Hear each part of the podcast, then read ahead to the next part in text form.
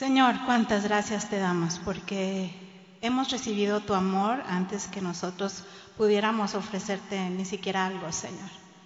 Gracias porque tú has permitido que estemos aquí.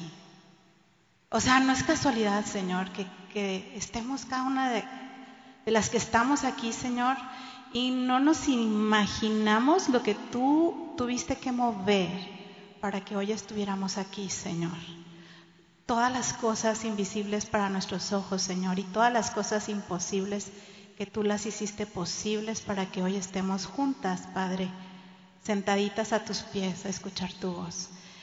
Espíritu Santo, por favor, ven, ven y háblanos, porque si tú no nos hablas, es letra muerta. Que tu santo poder caiga en cada una de nosotras hoy. Que no se vaya una siquiera, Señor, sin haber sido tocada por tu palabra, que es viva y eficaz, Señor, y que tu nombre sea glorificado en cada una de las palabras que tú tienes para nosotros hoy.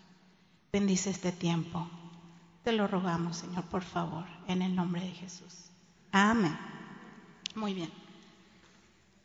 Bueno, pues, eh, ¿por qué no vamos a, a nuestra porción? Segunda de Pedro capítulo 1 y vamos, a mí me tocó de, vamos a leer del versículo 5 al 8. Dice el versículo 5, vosotros también, poniendo toda diligencia por esto mismo, añadida a vuestra fe virtud, a la virtud conocimiento, al conocimiento dominio propio, al dominio propio paciencia, a la paciencia piedad a la piedad afecto fraternal y al afecto fraternal amor.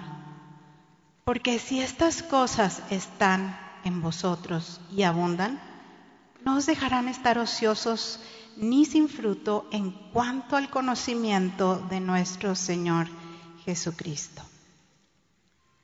¿Han escuchado ese dicho que dice que uno nunca sabe lo que tiene hasta que se cambia de casa?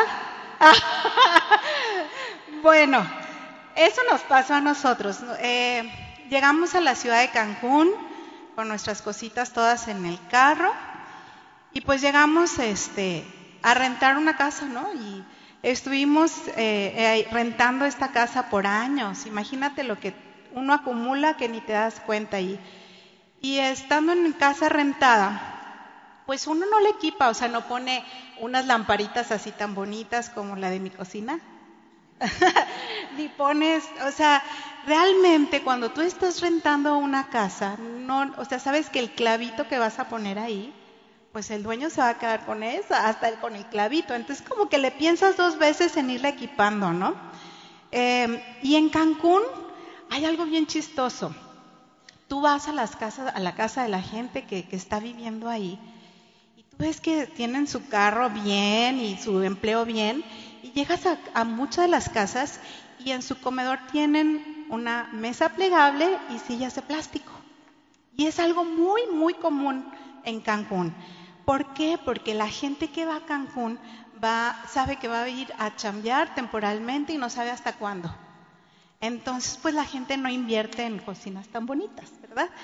Y, pero cuando finalmente logras detener tu casa propia, pues comienzas a equiparla, empiezas a acondicionarla, pones el tapete, no, queda aquí, bueno, en la pared, y, este, y empiezas a, invertir y puedes pasarte días y meses equipando tu nueva casa, ¿a poco no?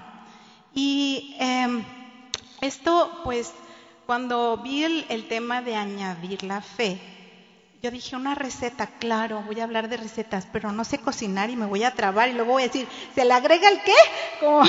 Entonces dije, claro, o sea, en otra versión este de añadir a tu fe es equipar, equipa a tu fe. Y es como esta casa, esta casa propia que al fin tienes, es la casa que Dios te ha dado cuando Él te dio la fe. Y cuando has depositado tu fe en Jesús, y esa esa fe a la que Dios espera que tú vayas equipando. Es, es, es una comparación, ¿no? Y es a lo que Pedro nos va a enseñar que con diligencia estemos equipando. Y quiero darte tres razones importantes por las cuales tú inviertas tu diligencia y tu tiempo en ir añadiendo estas cosas que Pedro nos ha estado enseñando a tu fe. La primera razón es porque Dios quiere y espera que tú crezcas en tu fe. Y esto, esta diligencia que, Pedro nos enseña es para tu caminar. O sea, no es nada más ahorita que salgas y en una semana y cuentas las estrellitas en el refri, no, es en todo tu caminar. Y no sé si lo habías escuchado antes, pero en tu vida cristiana, no sé si tengas 10 años o ayer empezaste a creer en Jesús, no importa el tiempo, pero necesitas saber, necesitas saber que tu crecimiento, el crecimiento en nuestra vida cristiana no va a pasar sola. No se da por sí solas. Tú y yo colaboramos con Dios. Es decir, lo que decíamos, ¿no? El Señor ya dio el 100%. Ahí te va, todo es tuyo. Así que el Señor espera que al 100% tú colabores en esta amorosa obediencia de todo lo que Él te va a ir hablando. La segunda razón es porque, esto es, vuela mi cabeza, es Dios quiere vivir en ti. Te quiere sentar aquí cuando estés en la cocina, cuando estés en todos lados. O sea, Dios quiere vivir en ti. En Juan 14, 23, Jesús dice, el que me ama, mi palabra guardará y mi Padre le amará y vendremos a Él ¿Y sabes qué dice? Lo más espectacular, y haremos morada con Él. Entonces, el Señor, el Padre, el Hijo y el Espíritu Santo quieren vivir en ti. Ellos lo anhelan. Y esta, este añadir, esta diligencia es estar equipando una casa hermosa para el Señor. La tercera razón es porque Dios quiere que des fruto.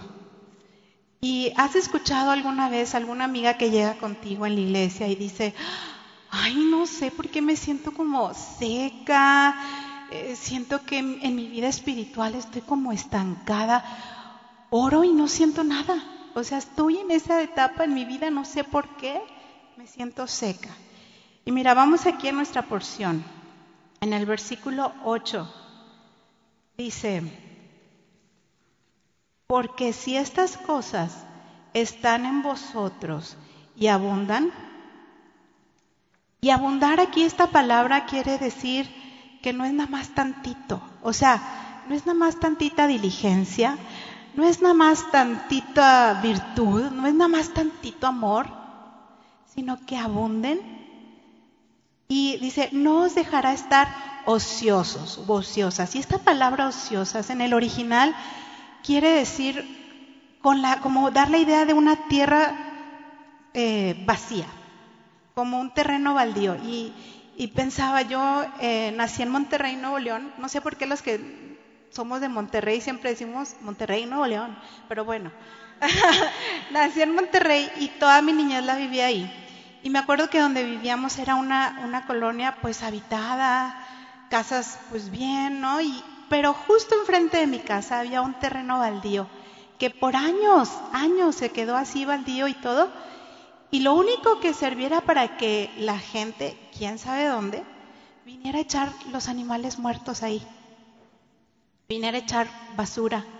O sea, no te puedes imaginar lo que puedes encontrar en un terreno baldío. Pero sabes, el Señor no quiere que tú seas un terreno baldío. Él quiere que tú lleves fruto.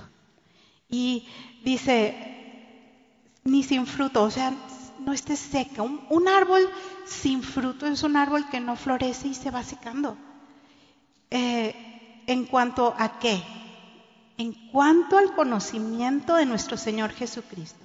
Es decir, el conocer más profundamente a Jesús hará que de tu interior corran ríos de agua viva, un agua viva que está fluyendo y corriendo, que no apesta, que no esté estancada, sino que dé mucho fruto. Y, recordamos y comparamos a Salmo 1.3, que ahí dice que la persona que está en la palabra de Dios será como ese árbol plantado junto a corrientes de agua que da su fruto a su tiempo. A su tiempo, o sea, no tienes por qué, oye, como que ya pasó el tiempo y no veo nada, no, a su tiempo va a dar el fruto, dice, y su hoja no cae. Y todo lo que hace prosperará. Al buscar a Jesús, al buscar su palabra, no te va a dejar ociosa, no te va a dejar ser ese terreno baldío para que nada más vayan a echar los perros muertos. Él te da esta promesa de que tu vida va a tener fruto, pero si te has fijado con el Señor, la dinámica es que hay colaboración. Él te da una promesa, pero también siempre va a haber un mandato. Así que cuando está bien bonito escribir las promesas en las piedras, pero en la parte de atrás escribe también el mandato. Y el mandato es poner toda diligencia. Eso es lo que nos toca a nosotros, en hacer y añadir a la fe todas estas cosas. Y finalmente esta razón que es una de las más importantes es que en este añadir, en este